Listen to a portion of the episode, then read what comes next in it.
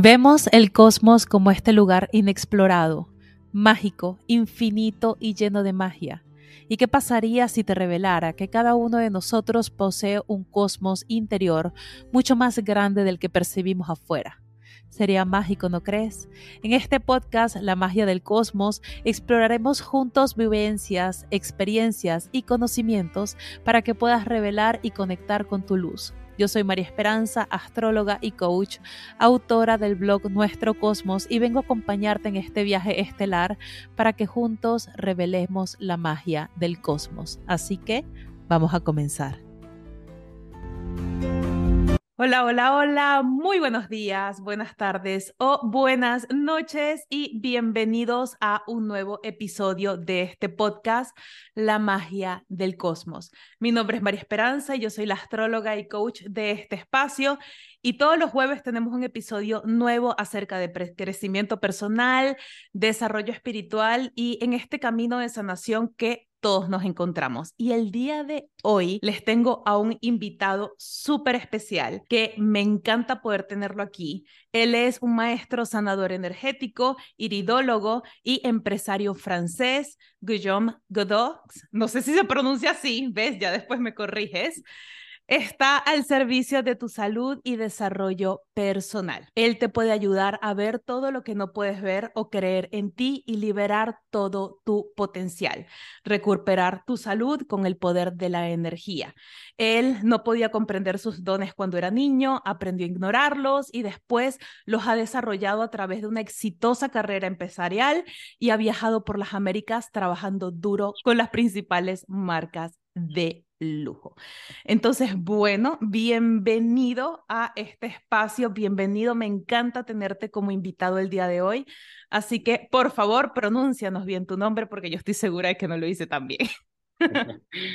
Muy bien, María. Muchas gracias a ti por la invitación. Gracias a la audiencia que nos está escuchando. Mi nombre es Guillaume Godot. Ya ves, lo hiciste muy bien. Más o menos, ahí va, ahí va. Y vale la pena estudiar francés en la escuela. Sí, pero si supieras, todas mis amigas del colegio que estén a lo mejor escuchando este podcast se van a reír porque justamente eh, te decía, es la única materia que yo simplemente no lo lograba. Pero bueno, el día de hoy les tenemos un episodio que hemos estado hablando un poquito anteriormente de esta grabación, que tanto a él como a mí nos parece súper relevante, que es toda esta parte del niño herido, de la infancia y de cómo podemos manifestar estos traumas o estas vivencias en las partes tempranas de nuestra vida y cómo nos afectan al día Así es, María. Y justamente es muy notorio que adultos que vayan a terapia expresen ciertos eh, comportamientos no deseados o emociones desagradables, emociones crónicas o dolores crónicos. Y en el momento de ir a terapia es cuando nos damos cuenta que hay más allá de ese síntoma, más allá de este dolor, más allá de esta enfermedad y que al final no es algo que cayó del cielo o no es el azar del destino. Hubo todo un proceso y claro que este proceso inició desde el nacimiento y hasta antes del nacimiento, desde el vientre de mamá. Claro que si queremos atacar el tema, más, más que atacar, este, analizar, abrazar y, transformar este proceso, necesitamos ir hasta la raíz para observar de manera neutra, ok, ¿qué pasó? Es como, ¿sabes? El querer cambiar eh, la impresión de una hoja, que pues, estás en tu, computadora, estás imprimiendo una, una hoja y sale la hoja con un error de ortografía. Entonces vamos a tacharlo o, o, este, tratar de poner, ¿sabes? Ese blanco ahí y vuelvo a escribir. Pero ¿qué pasa si yo vuelvo a hacer print en la impresora? Pues va a volver a salir con el mismo error. Con el mismo error. Entonces necesitamos ir hasta el programa para poder corregir esta información antes de imprimir. Entonces, mi mensaje es, si dejamos tantito el síntoma, que no, no es más que una información, un mensaje. Claro. Para ir hasta la causa. Es ahí donde podemos hacer literalmente magia. Sí, y esto se ve mucho lo que dices con esta teoría de los sistemas de apego, que se ve inclusive en todos los aspectos de nuestra vida, porque se puede ver tanto físicamente como se puede ver en nuestras relaciones, como se puede ver en el desarrollo que tenemos con el dinero, en patrones familiares, en la recreación inclusive de patrones para seguirle una lealtad a este sistema familiar, porque va mucho, mucho, mucho más allá. O sea, es impresionante. Si nosotros nos ponemos a buscar el dónde, pudiésemos llegar súper, súper profundo a un lugar que tú dices, wow, de aquí nace. Y creo que con lo que tú dices, es muy importante el tener la valentía de poder ver a lo mejor ese error en el sistema en el original, porque nos da mucho miedo.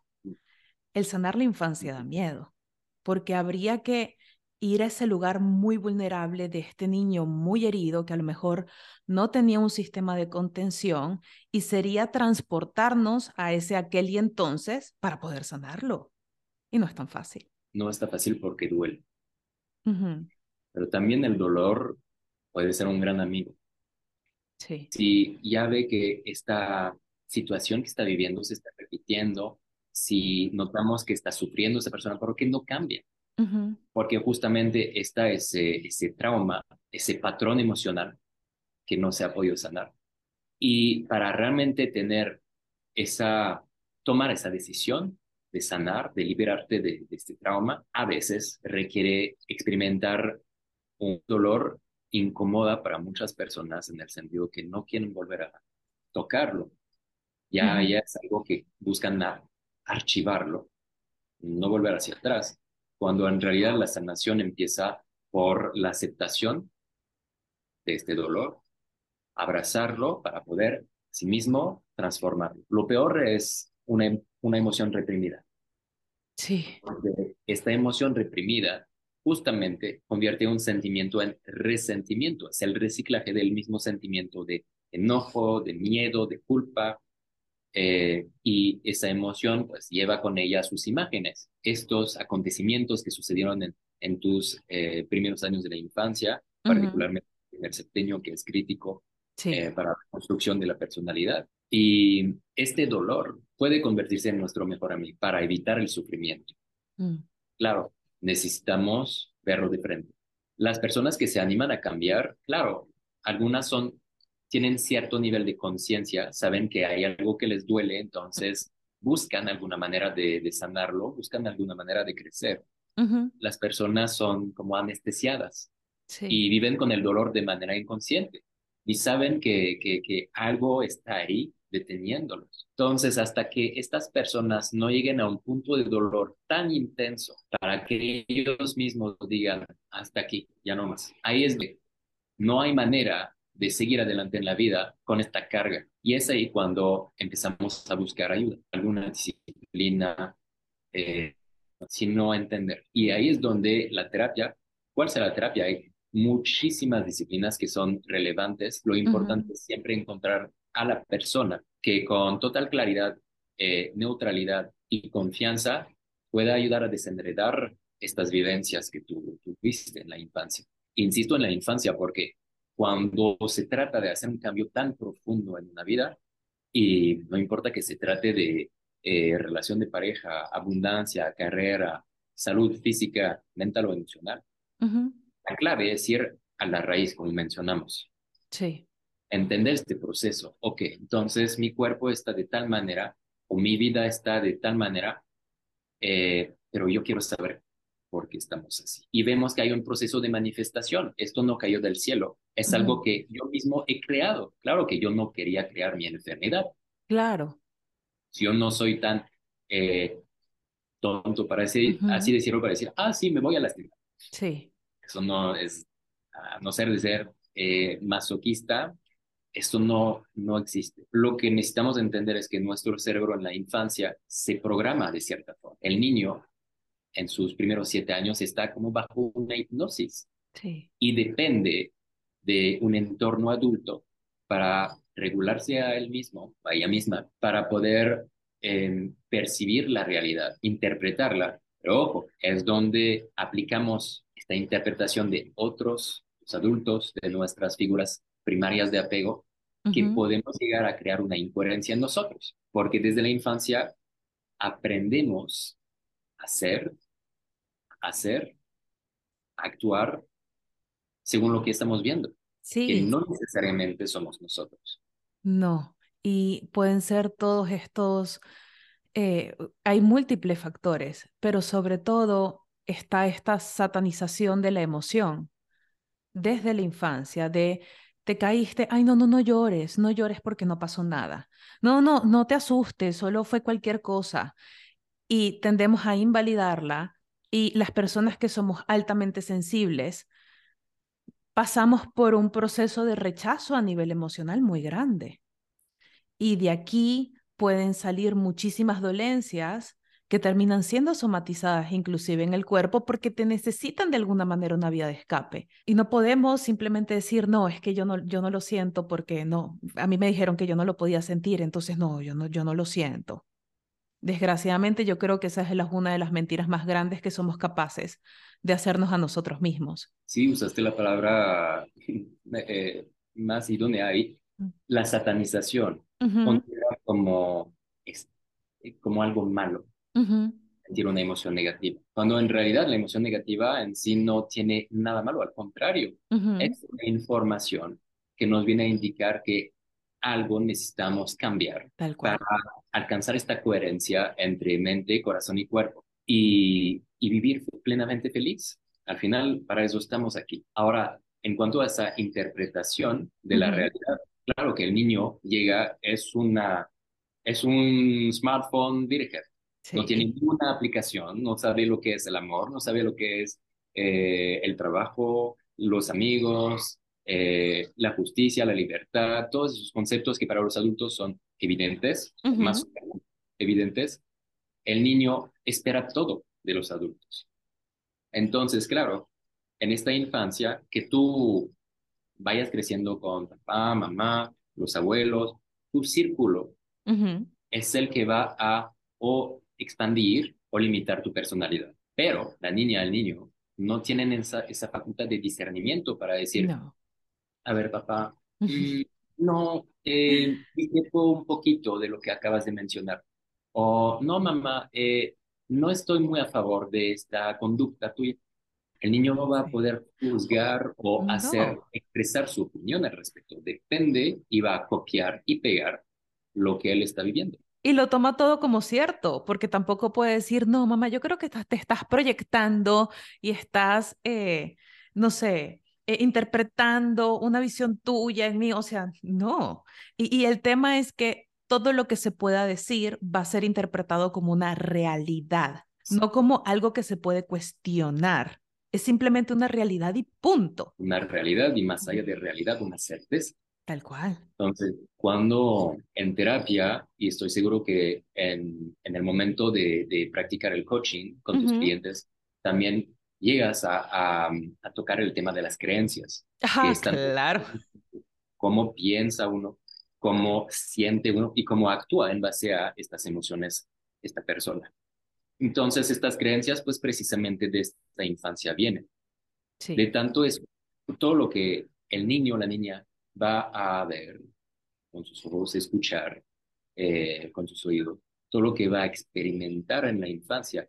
Va a constituir lo que es la realidad. Entonces, si llega, llega papá cada día por la noche diciendo, este, el dinero no alcanza o el dinero es malo, hacer cor, eh, corrompe a la gente, o, o si ve, por ejemplo, a, eh, a, a sus padres eh, hablando mal uno del otro, faltándose el respeto, entonces el niño pues está asociando sus definiciones con esta realidad, Claro. diciendo, ok, entonces dinero malo.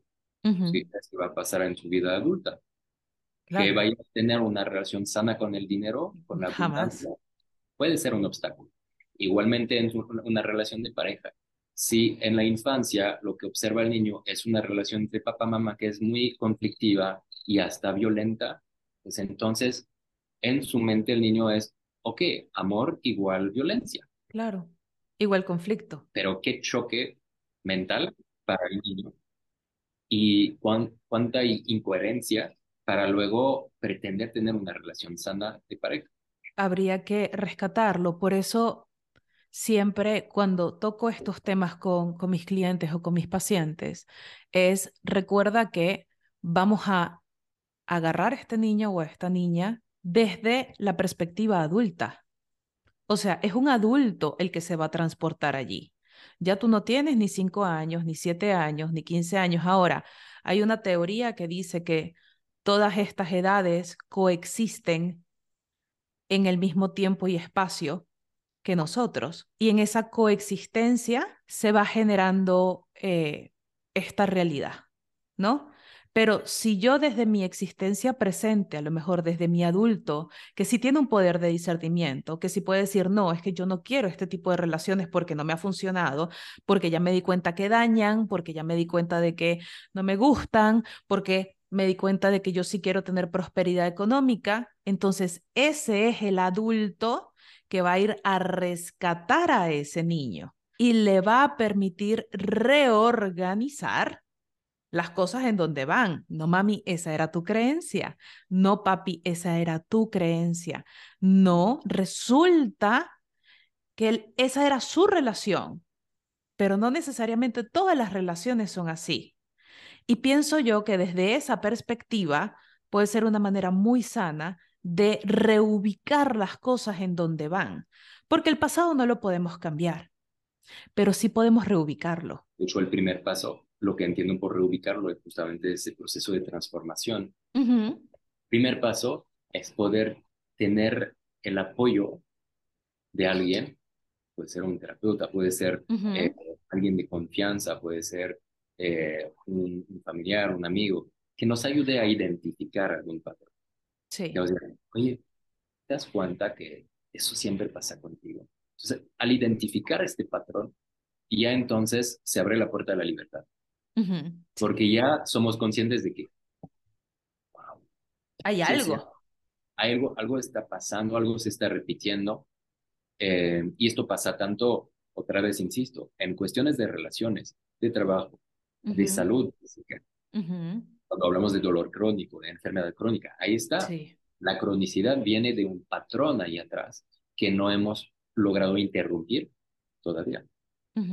Después de la identificación, viene esta interrupción en donde dice, ya, esto se corta aquí, le pongo fin a este ciclo eterno y ahora viene mi momento de eh, absoluta libertad en donde voy a crear un patrón positivo, voy a, voy a usar esta vivencia para entender en dónde estoy y cuál es mi objetivo en la vida, hacia, hasta, hasta dónde quiero llegar en mi vida, cuáles son los puntos que quiero eh, desarrollar, experimentar en cuanto a mi pareja, en cuanto a, mi carrera, mi salud, cómo me quiero sentir. Entonces, en este proceso de identificación de creencias, interrupción o eliminación de creencias para llegar a la creación de patrones positivos, ya es algo clave que muchas veces no, no tocamos hasta que experimentemos demasiado dolor,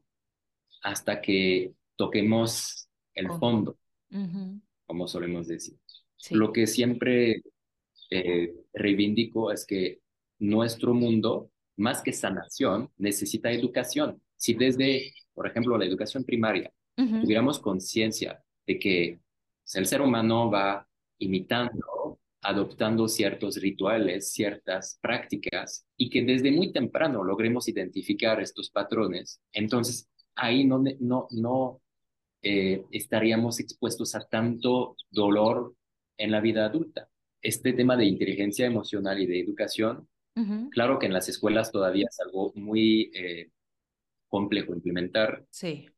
en políticas públicas, pero dejemos la escuela de lado centrémonos en los papás. Mamá, el papá, pues tienen esa responsabilidad educativa. Sí. Y entonces, cualquier persona, que sea papá o mamá, o que pretenda hacerlo, mi mayor recomendación es, primero, conócete a ti mismo. Si tú ya conoces algunos eh, patrones eh, de conducta emocionales en ti, ¿cuál es tu eh, hogar emocional? ¿En dónde vives a diario? ¿En el? En la tristeza, en la gratitud. ¿Quién está en tu casa habitando? ¿Qué emoción y qué em, bloqueos sientes en tu vida hoy? Es importante eh, apreciar todo esto que tú ya tienes hoy. Sí. Que seas mamá, papá o, o todavía no lo seas. Porque al momento de dar vida, tú estás dando al inicio a una construcción. No es que el niño nazca y es él. Mágicamente. Y va a ser, a ser ella. No, es un proceso de desarrollo personal desde el vientre de mamá, porque claro, Sí. el bebé en, en este momento crítico de la gestación es aún más sujeto a cómo se siente la mamá, Sí, claro. cómo eh, se conduce la mamá. Toda la, la química dentro es, desde, desde luego, cierta programación hacia el niño, la niña. Y cabe recalcar que ahí la importancia del papá también es fundamental. Claro que sí. Aunque lleve la mamá el bebé en su vientre, depende también del papá poder asegurar que el entorno en el cual la mamá esté, se encuentre, propicie ese bienestar de la mamá, diagonal al bebé. Y ese bienestar también emocional, porque es un momento muy vulnerable hacia la mujer, en donde pasan, están pasando mil cosas en su cuerpo, con sus hormonas, puede pasar por muchos miedos y es como que esta compenetración muy de equipo para que cada uno pueda ga- garantizar el bienestar de eso que se está formando, producto o fruto de ese encuentro o de la pareja. Porque entonces a lo mejor se cae mucho en que no, es que él es buen papá o cumplió porque ya le compró todo, ya está todo listo, ya tiene la casa, el carro. Ajá, ok, va, ok. Y el entorno emocional y el contexto y la permanencia y esa estabilidad emocional que le asegura que, que tienen una base sólida para construir donde queda.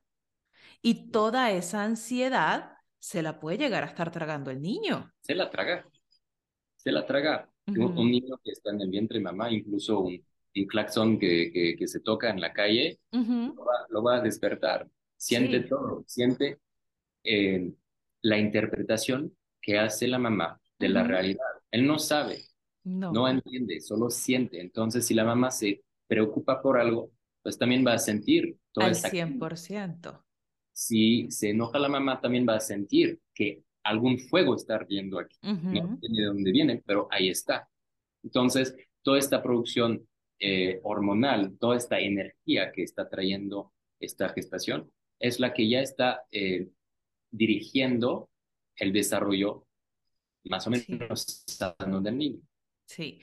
Y hay un, un, un autor que me gustaría mencionar, e invitar a, a todos a, a, a buscar en algún momento, que se llama el doctor Bruce H. Lipton, Ok, muy bien. de la biología, de la biología de la creencia, Ok. que eh, en sus estudios demostró que una célula no, eh, no recibe la información desde un cerebro nuclear, no desde un núcleo, núcleo perdón, sino desde la membrana. Ok. Y entonces esta célula recibe la información del mundo exterior, estímulos eh, externos, a través de la membrana. Y la membrana de la célula interpreta esta, este estímulo externo para poder actuar de manera coherente. Entonces, esta emoción que tiene una persona, ya sea eh, una información positiva o negativa o neutra, Ujú. va a mandar una frecuencia vibratoria a la célula que entonces se va a adaptar a la interpretación que hace la célula de la realidad. Es ahí donde, básicamente, para hablar eh, con, con eh, palabras más claras, el cuerpo recibe las emociones como instrucciones. Ok. Entonces, una emoción negativa, por ejemplo, como el miedo, Ujú. el cuerpo la va a interpretar como una, un momento de alerta, de Sí. estrés en nuestro cuerpo, porque, claro, el cuerpo está entendiendo que estamos en peligro potencial. Y tiene que garantizar la supervivencia, sí o sí. Entonces, todo eso trata de epigenética, Ok. es decir, que nuestro entorno, medio ambiente, y más que el medio ambiente es cómo interpretamos este medio ambiente, va a determinar cómo nosotros estamos. Sí. Si logramos cambiar nuestra interpretación, tomar conciencia de nuestro poder en este entorno y nuestra realidad, entonces ahí podemos cambiar nuestra vida y nuestra salud. Y te tengo una anécdota para confirmar esto que estás diciendo, que está un poquito graciosa, pero cuando mi mamá estaba embarazada de mí, ella se subió a un ascensor y resulta que el ascensor se trabó, casi se cae, se le cayó un cable, o sea, un problemón ahí que hubo con ese ascensor. Ella dice que ya pasó un susto tan grande que pues bueno, simplemente pasó, la sacaron y ya, ahí quedó. Resulta que cuando yo nazco y paso por la infancia y todo eso, yo no puedo ver un ascensor.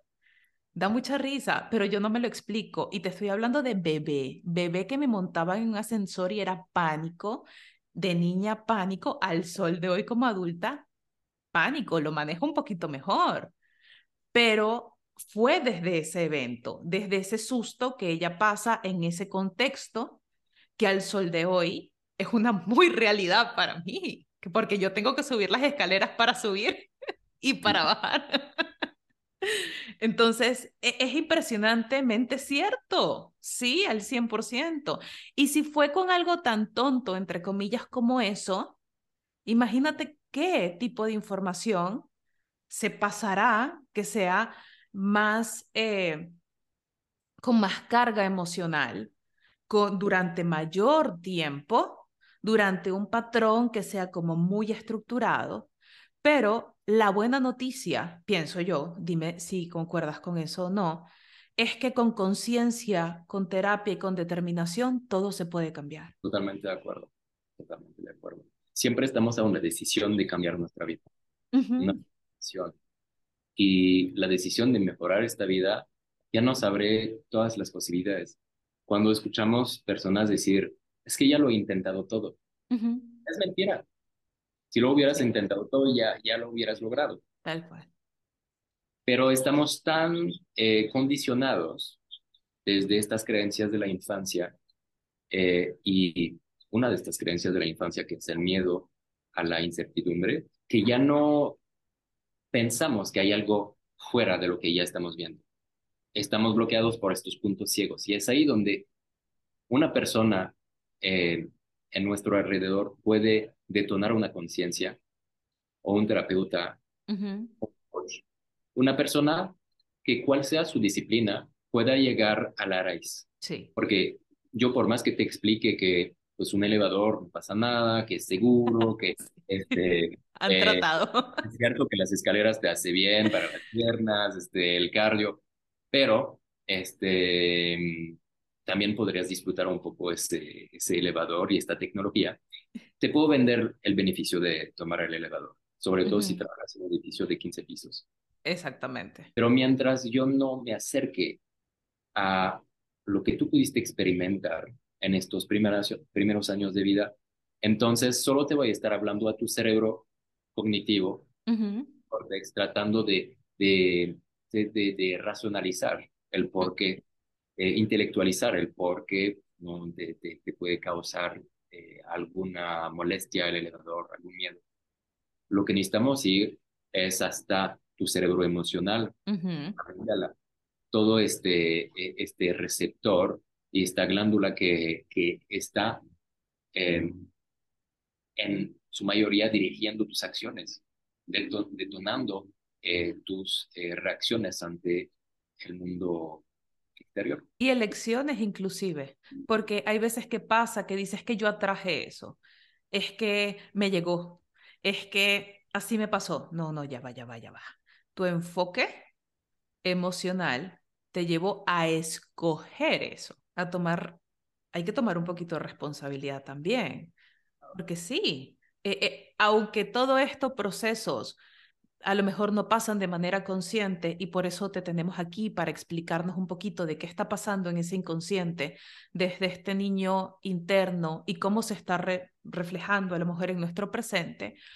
Pero es importante que veamos que si resolvemos esa causa emocional, entonces podemos escoger, elegir y tomar decisiones que sean mucho más congruentes con la vida que queremos formar en el presente y futuro. Es como el caso que he tenido de una persona que quería dejar de fumar y porque en nombre de su salud quería mejorar su calidad de vida, eh, su esperanza de vida y tenía plena conciencia de que fumar lo puede matar, que fumar es, es malo. Ok. Pero a pesar de las terapias que, que ha podido tener, eh, a pesar de los libros que ha podido leer, a pesar de los trucos que ha podido intentar, por ejemplo, el, el, el vaping o cualquier otro sustituto, no cambiaba, seguía con esa adicción. Pero claro, porque no había todavía identificado el patrón y el refugio emocional que representaba el cigarro para él.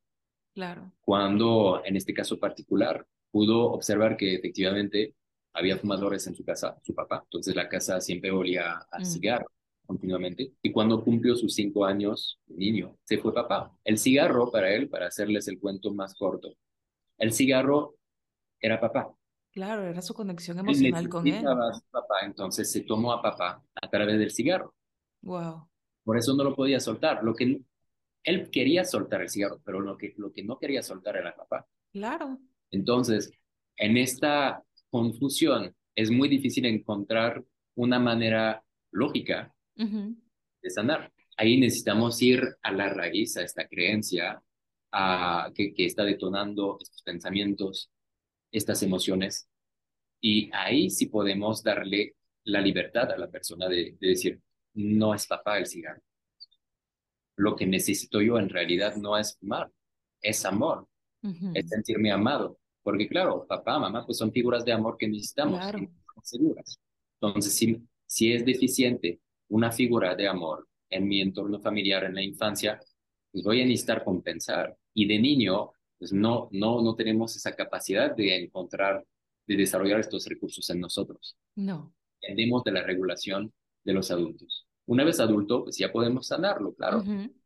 Ya podemos sanarlo, podemos eh, encontrar eh, dónde está este amor que tanto buscábamos, que tanto esperábamos de papá o de mamá. Pero otra vez, tener conciencia de lo fundamental que es este amor en la primera infancia y un amor puro, honorando la libertad de los niños, ya podemos evitar muchas situaciones delicadas en la adultez. En la adultez.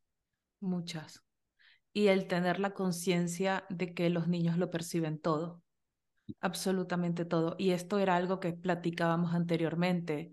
Y te decía que en mis consultas han llegado muchas personas que dicen que están en proceso de, por ejemplo, infidelidad hacia la pareja que tienen niños, pero como los niños no lo ven, no lo perciben, no nada, no pasa.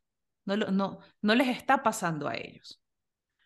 Pero te puedo decir yo como persona que pasó por eso, que sí, sí pasa, sí nos damos cuenta. Nuestro inconsciente va recopilando toda esa información, aunque no sea tangible, aunque nuestros ojitos no los vean.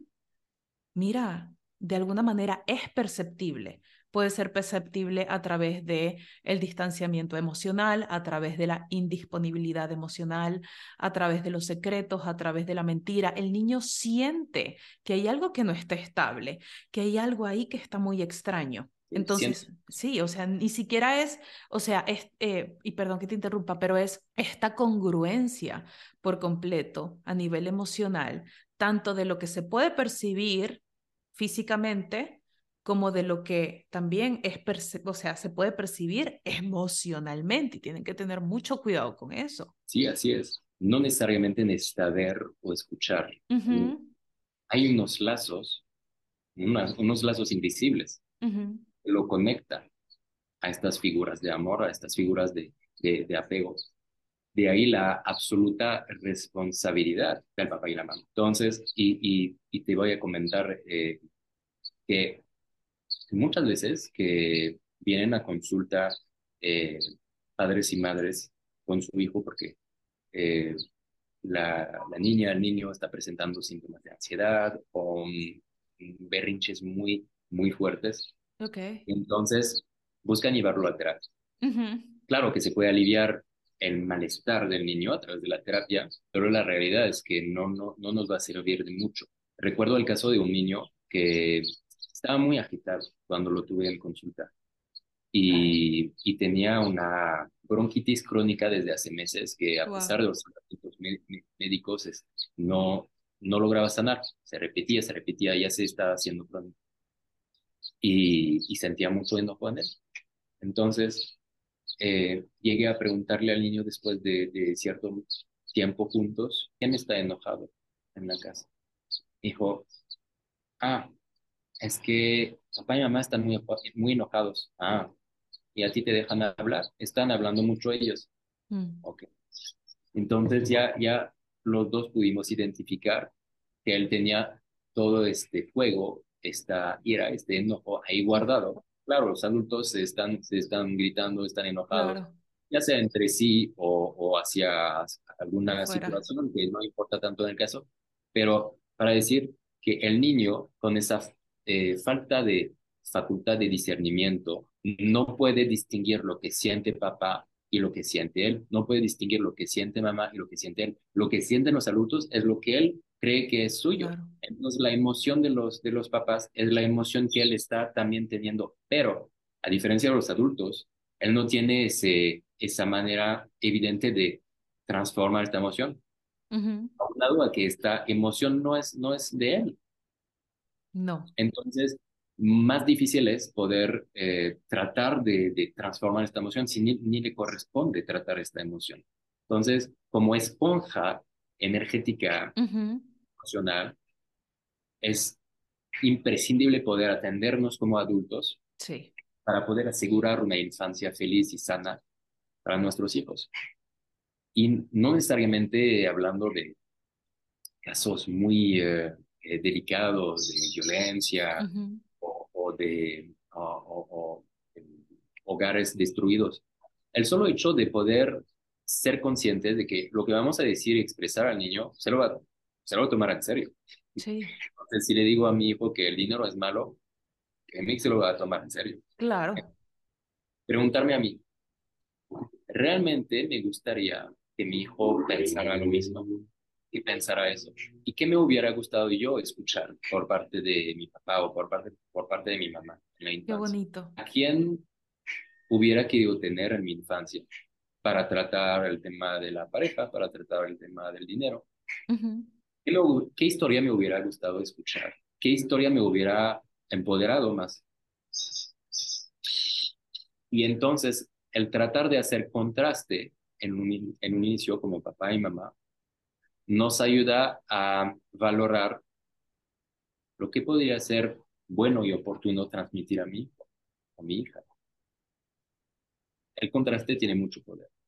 Sí, Claro, en el día a día, nosotros estamos más en nuestros rituales, nuestros patrones, en nuestro piloto automático. Esta programación consciente, que bien menciona también el, el doctor Lipton, que mencioné anteriormente, y esta programación subconsciente no es un castigo, tampoco es una fatalidad, no, es algo que es, porque de ahí venimos, desde esta infancia, dependiendo de la voz de adultos para regularnos. Creciendo, pues ya ahora sí se ha, se ha convertido en responsabilidad nuestra tal cual. asumir, ok, esto es lo que tengo, esto es lo que yo he aprendido de mí, del mundo, ahora qué hago.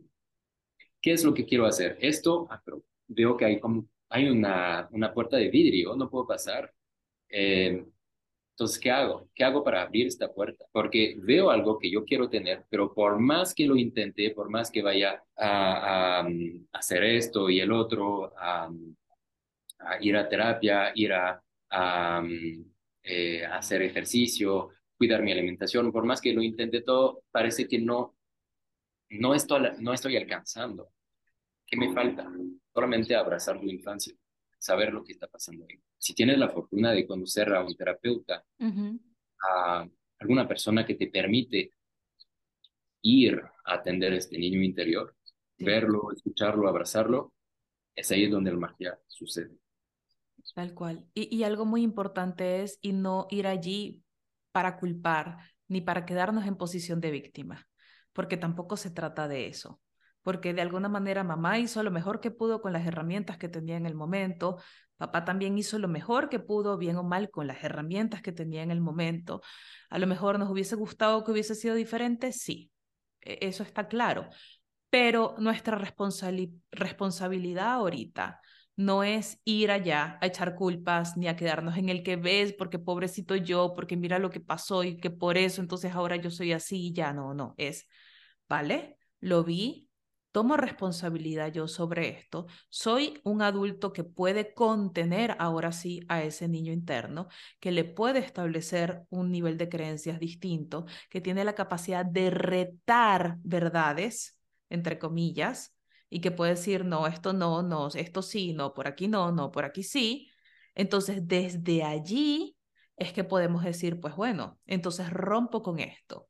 Pero sí es importante poder establecer que este tipo de terapias o este tipo de, de perspectiva no se trata de llegar al pasado a culpar, porque ya, ya hay mucho de eso, ya hay demasiado de eso y no nos va a llevar a ningún lado. Simplemente nos va a llegar a estar estancados allí en un proceso de repetición porque por mi culpa, que por tu culpa, que porque el del vecino, que porque mi papá, que no fue que subió, que bajó. Entonces, el poder traértelo a este presente con compasión, con dulzura, con muchísima apertura hacia el perdón también, porque va a ser un proceso importante a través del perdón. Así es. Es que podemos liberarnos. Este viaje es un viaje de compasión de compasión y de gratitud. Porque te das cuenta que todo lo que tienes hoy es gracias a la vida, gracias a papá, gracias a mamá. Sí. Y por muy doloroso que sea el momento que estés enfrentando ahora, nunca te ha faltado vida. No. Y en este proceso me gustaría ofrecerles un pequeño ejercicio de dos minutos que les invito a practicar en casa cuando ya empiecen a sentir un poco de, vamos a llamarlo de manera general, estrés, una ansiedad, una agitación emocional, o sea, la emoción, poniendo una mano en el corazón y otra mano así en oposición. Ok. Y repitiendo esto de manera calmada. Papá o mamá, tu enojo, tu tristeza, tu culpa, tu miedo son tuyos. Lo repites tres veces. Ok. Mamá, tu enojo, tu tristeza, tu miedo, culpa, son tuyos. Yo vivo mi vida en seguridad, serenidad y con alegría. Gracias. El poder reconocer que tú no eres tu papá, que tú no eres tu mamá, es un proceso de aclaración esencial para que justamente, como te hablaba de, este niño que confundía emociones, podamos poner un alto a estas invasiones emocionales que no son nuestras. Sí. Y el poder aclarar estos lazos nos ayuda a poder encontrar esta gratitud profunda, este amor puro, porque en este momento ya no hay una codependencia. Ya no hay una, eh, ¿cómo decirlo?, una condición en esta relación. Me refiero a condición como yo te amo, sí. Eh, no está condicionado. Exactamente. Si yo soy papá o mamá y digo, este, pues yo te valoro y te aprecio si acabas tu plato de comida. Te aprecio si sacas eh, buenas puntuaciones en la escuela, si te portas bien si eres buen niño, buena niña. El amor no condiciona, no. juzga el amor. Si no, ya no es amor, es control. es Y eso es opuesto a lo que es amor. Cuando hablamos justamente de espiritualidad, de Dios, del universo, Dios no juzga, no condiciona. No. Hagas lo que hagas de tu vida, tengas lo que tengas en tu vida, seas quien seas, eres digno de ser amado. Dios, el universo te ama.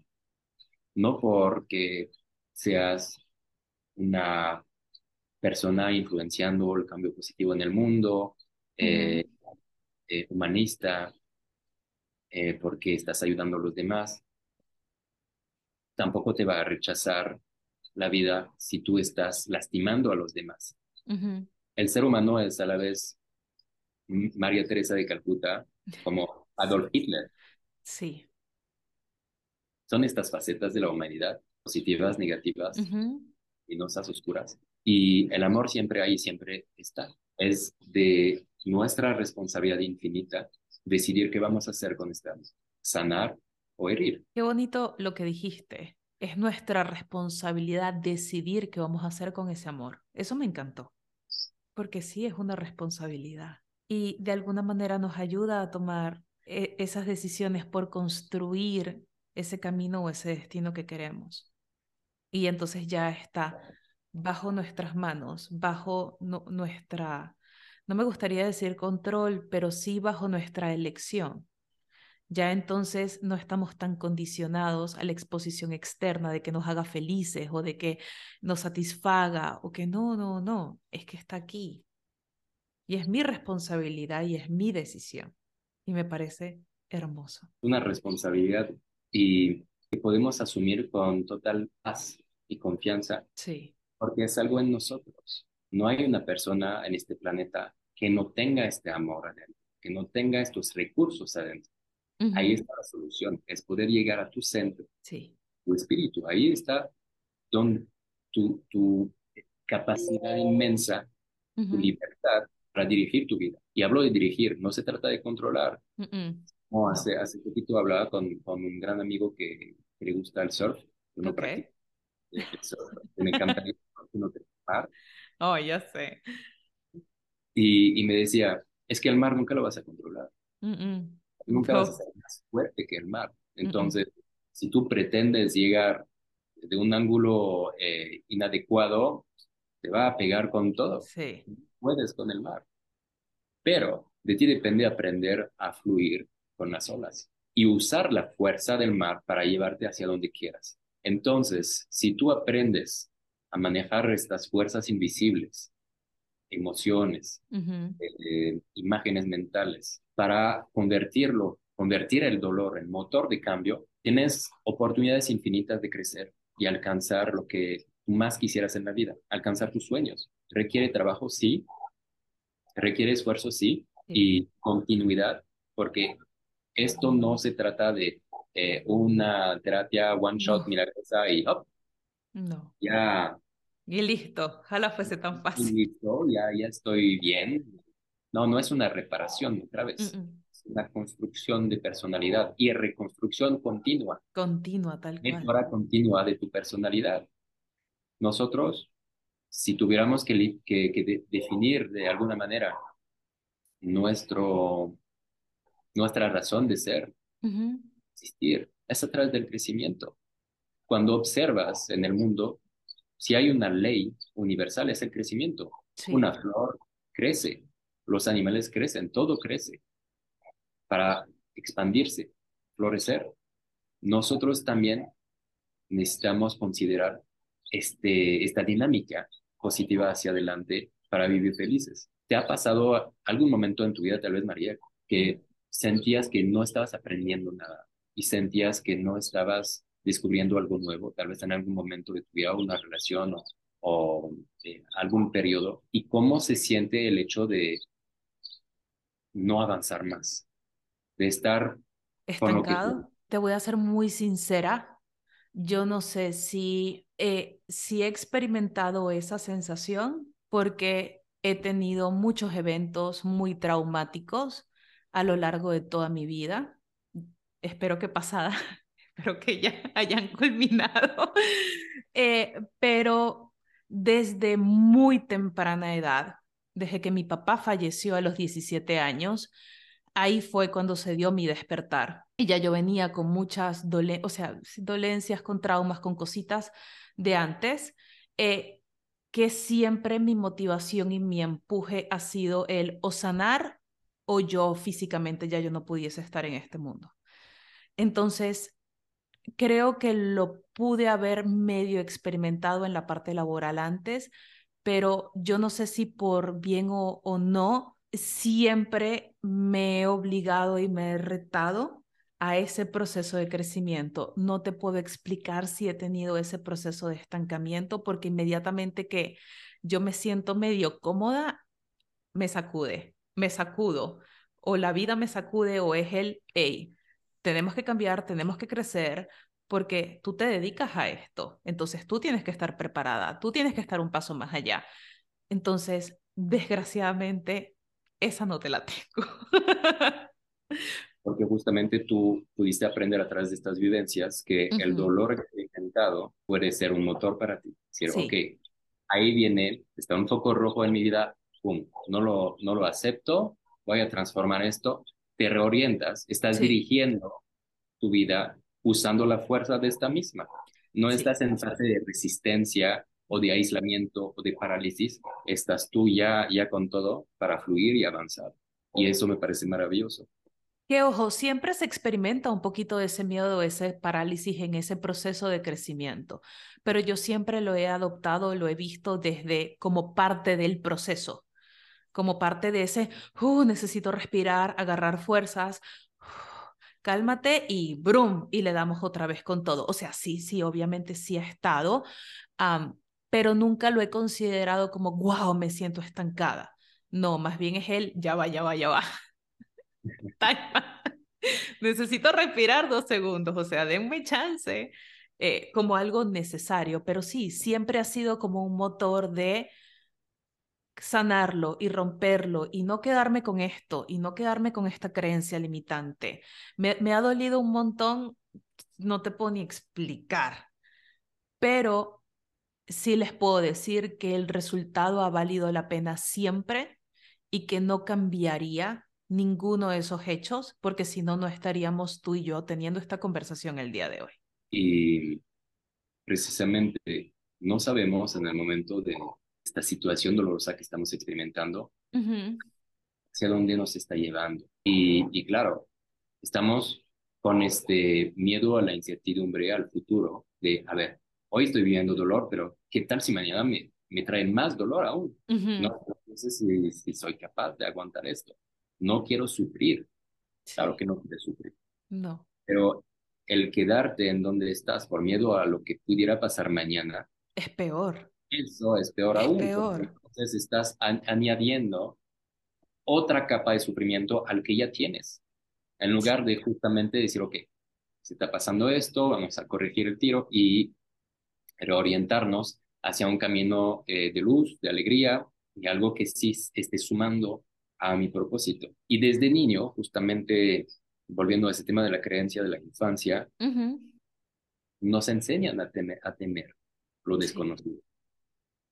Pues claro, los papá y mamá que ven al, al bebé este, que empieza a gatear y acercarse de, no sé, del fuego, del perro, de, "Ah, no, no te acerques, sí, te va a sí, morder, te va a matar, eh, no te vas a caer. Continuamente repetir estas eh, intervenciones puede causar justamente esa eh, interpretación de niño de que lo que no conozco es peligroso. Claro, me da mucho miedo.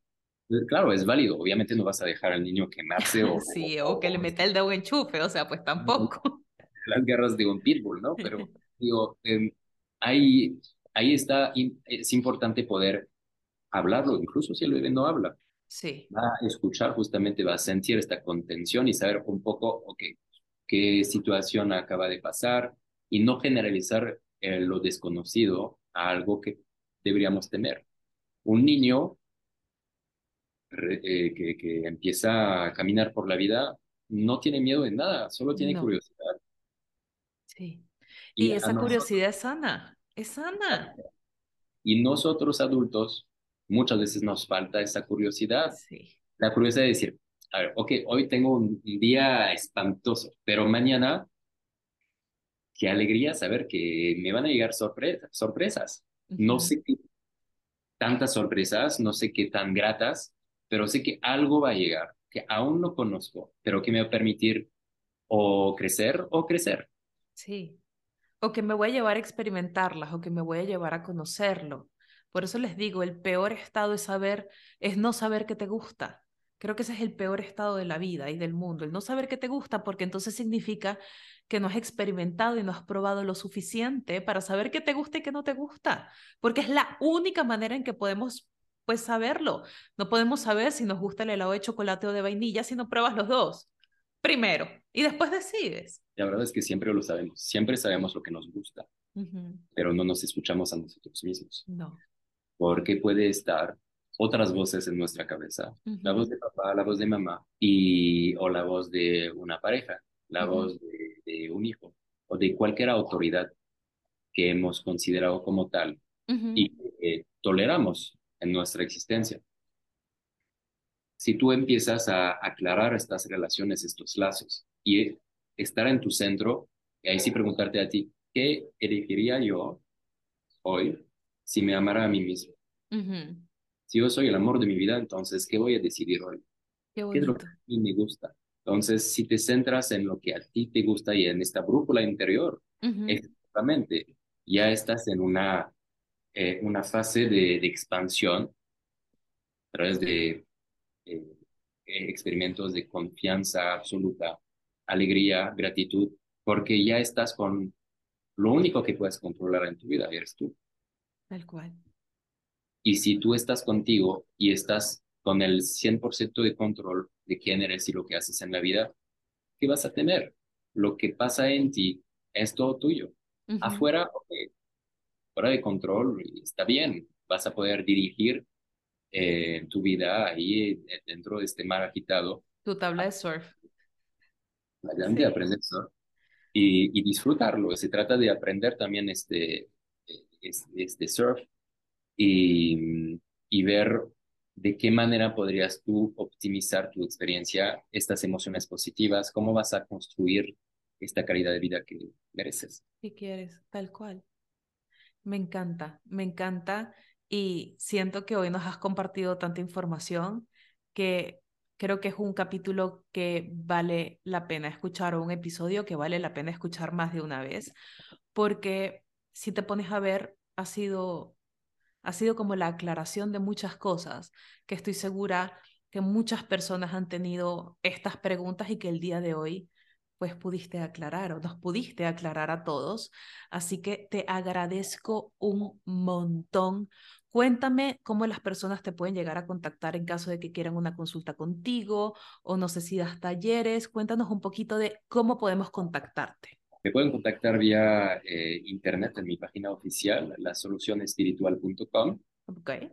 Ahí podrán eh, aprender un poco más de mi servicio, eh, las distintas, los distintos planes de sanación que les estoy ofreciendo. Okay. Enfocado a la paternidad, la maternidad, enfocados a, a la salud física, la salud mental. Entonces, hay muchas informaciones que pueden encontrar y que pueden responder a algunas, eh, algunos objetivos que tengan. Okay. Y cualquier duda que tengan también en mis redes sociales, Instagram, Facebook, no duden en contactarme eh, ante cualquier consulta sobre alguna situación que estén pasando, sea cuestión de salud, de, relaciones o eh, respecto de su carrera. Eh, igualmente me pueden buscar como La Solución Espiritual en Facebook e Instagram y con mucho gusto les atenderé personalmente. Claro que sí. De todas maneras, aquí abajito en la caja de descripción, ya sea que estén viendo esto por YouTube o por Spotify, van a encontrar todas sus redes sociales y todos los links en caso de que necesiten contactar, contactarlo. Bueno, yo te doy todas las gracias del mundo por haber estado aquí en este podcast con, con nosotros, conmigo y espero que este sea el primer episodio de muchos de ahora en adelante. Mucho gusto, María. Bueno, mis amores, les mando un beso, cuídense mucho. Recuerden de compartir este episodio con las personas que lo necesiten y de taquearnos en nuestras redes sociales para que podamos saber qué les parece, si les gustó, si no les gustó, cómo están aprovechando esta información y poder compartir con nosotros su propio proceso. Les mando un beso, cuídense mucho, nos vemos el próximo jueves. Adiós.